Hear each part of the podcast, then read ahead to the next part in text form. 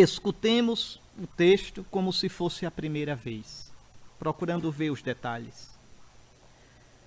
Ao retomar o seu caminho, alguém correu e ajoelhou-se diante dele, perguntando: Bom mestre, que farei para herdar a vida eterna? Jesus respondeu: Por que me chamas bom? Ninguém é bom senão só Deus. Tu conheces os mandamentos: não mates, não cometas adultério, não roubes, não levantes falso testemunho, não defraudes ninguém, honra teu pai e tua mãe.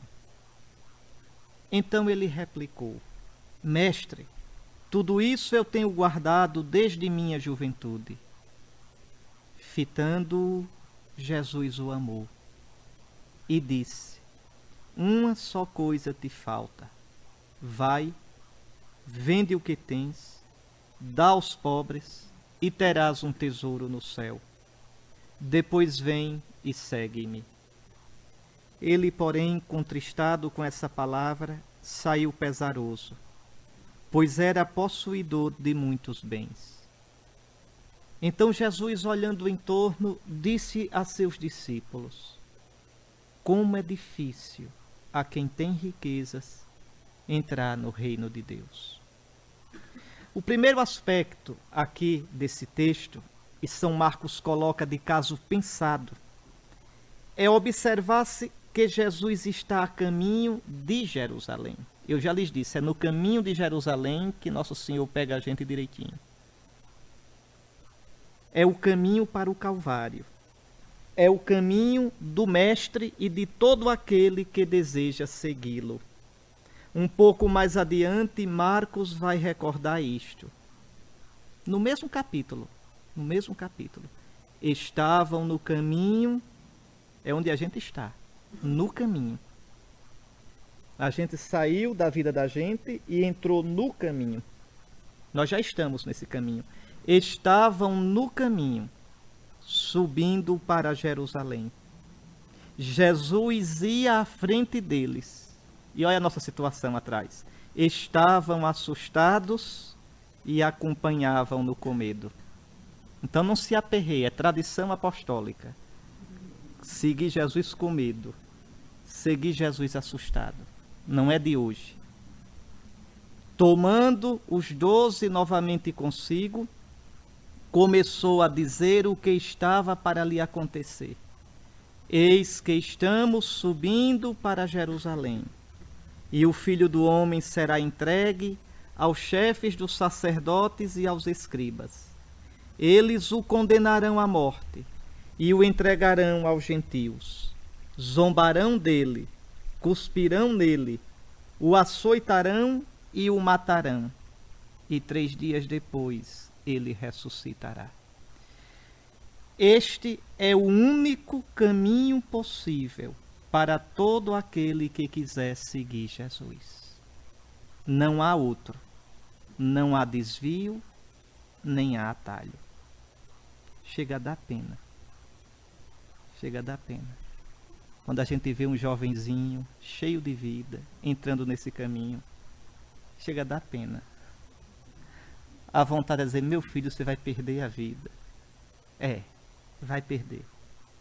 Meu filho, você vai ganhar a vida. Ganhar a vida. Não tenha medo. Entre de cabeça. Não pense duas vezes. Você vai ganhar a vida. Mas não ganhará a vida sem primeiro perdê-la. E como dói. E como dói. Pois bem, é o único caminho para os discípulos e, no entanto, eles, como nós, estavam assustados. Nunca esqueçamos: o caminho que Jesus propõe não é fácil, não é óbvio, não é, não é óbvio, não é lógico. Aos olhos do mundo, a lógica do mundo, o caminho que Jesus propõe é absurdo. Eu não estou falando que é absurdo para as pessoas carnais. Lembrem, São Paulo ele, ele, ele classifica a humanidade em três tipos de gente: o homem carnal, então, o homem que é movido unicamente pela paixão, pelo interesse de si próprio, esse é um miserável. Esse não se abre para nada. O homem psíquico é o homem que procura regular sua vida, é o homem que procura viver uma vida lógica, é capaz de ajudar uma velhinha a atravessar a rua, é capaz de dar um dinheiro para um asilo, é capaz de achar bonito o trabalho dos escoteiros, paga os seus impostos, pode ser um político honesto. É o homem psíquico. E por fim, o homem espiritual, que seria melhor dizer o homem espirituado. Ou seja, o homem que se move, que pensa, que vive segundo o Espírito de Cristo. Então, esse caminho de Jesus é loucura, é insensato para o homem carnal, mas também é insensato para o homem psíquico. Mesmo o homem, um bom homem, um homem reto, mesmo ele simplesmente no nível da razão, no nível psíquico, esse caminho de Jesus é loucura. Esse caminho de Jesus não é óbvio, não é lógico. São Paulo diz claro na primeira aos Coríntios: parece loucura ao homem psíquico. Só na dinâmica do Espírito de Cristo eu posso compreender o caminho da cruz. É muito importante vocês entenderem isso, porque no caminho a dimensão psíquica vai beliscar a gente o tempo todo a gente cai na gente muitas vezes e diz: o que é que eu estou fazendo? Que doidice é essa? Onde é que eu meti minha vida? Eu só tenho uma vida. Onde é que eu me meti? Eu podia estar fazendo outra coisa, eu podia estar com outro tipo de gente. Estou aqui atolado, às vezes junto com esse pessoal mesquinho, às vezes um pessoal invejoso, um pessoal hipócrita. Na igreja. Na igreja. Às vezes a gente encontra gente muito melhor fora, muito mais honesta, muito mais decente. E, no entanto, este é o caminho. Este é o caminho. E só à luz da fé, só na dinâmica do Espírito de Cristo eu posso entender isso. Então, eu repito: o caminho que Jesus propõe não é fácil, não é óbvio, não pode ser dado por descontado. O caminho que ele trilha e propõe aos seus é violento, provoca rupturas em mim, dói, às vezes é muito custoso, exige conversão contínua minha, pois trata-se de um caminho que, mesmo quando se começa a trilhar, apresenta riscos como o cansaço os desvios, os atalhos. São percalços que fazem perder o rumo e apartam o discípulo do Mestre. Eu posso aos pouquinhos ir abandonando o Mestre. Eu posso aos pouquinhos me apartar do caminho do Mestre. Veja Judas. Veja Judas. Tão perto de Jesus. E o coração foi se apartando, se apartando a ponto do mestre ser um estranho e aquilo que era amor se transformar em decepção e depois em ódio do mestre. Eu não estou livre disso. Você não está livre disso. Nós estamos a caminho. Pois bem, é neste caminho que um homem vem a Jesus e respeitosamente ajoelha-se diante dele a pergunta que esse alguém traz no coração é a nossa pergunta. É a questão fundamental da existência. Bom mestre, que farei para herdar a vida?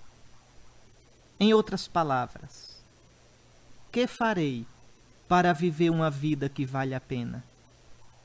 Que farei para que minha vida tenha sentido diante de Deus tenha gosto de eternidade. Que farei, mestre bom, para que meus dias não sejam ilusão? Que caminho seguir? Onde ancorar meu coração? Essa é a questão. Essa é a questão. A gente só tem uma vida, uma. O que eu faço para essa vida valer a pena, não ser uma brincadeira? Aqui algumas perguntas para vocês. Também eu tenho procurado a vida. Um dia decidi seguir Jesus, crendo que nele está a vida. Ainda creio realmente nisto. Depois de três anos no seminário, cinco anos, ainda creio que Jesus é a minha vida. Ou eu fico porque já estou aqui, já gastei três anos e vou me acomodando por aqui. Eu ainda fico nesse caminho por causa de Jesus. Por causa de quem? Por causa de quê? Ai da gente se entrar num caminho desse e não for por causa de Jesus. Só de Jesus. Só de Jesus. Recorde as dificuldades do caminho, dificuldades que você já experimentou no seguimento de Cristo. Vale a pena parar e recordar. Nunca esqueça: o caminho que você caminha por Cristo é o caminho do próprio Senhor. Você não está só. Ele vai adiante. Não tenha medo. Siga-o Diga-lhe hoje de coração: Senhor, eu te seguirei aonde quer que tu vás. Mas diga sem medo. Diga de peito aberto. Agora também tenha coragem de nunca esquecer a resposta de Jesus. As raposas têm tocas, as aves do céu ninhos mas o filho do homem não tem onde reclinar a cabeça. Eu não tenho nada para te garantir.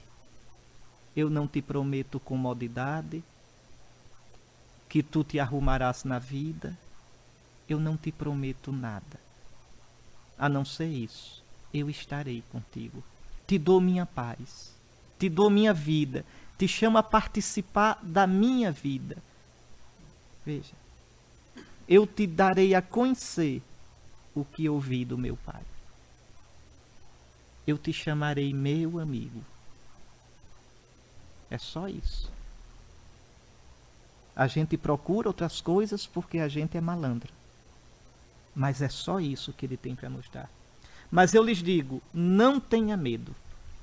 Você terá sempre onde reclinar a sua cabeça no coração de Jesus, nosso Senhor como o discípulo amado na última ceia.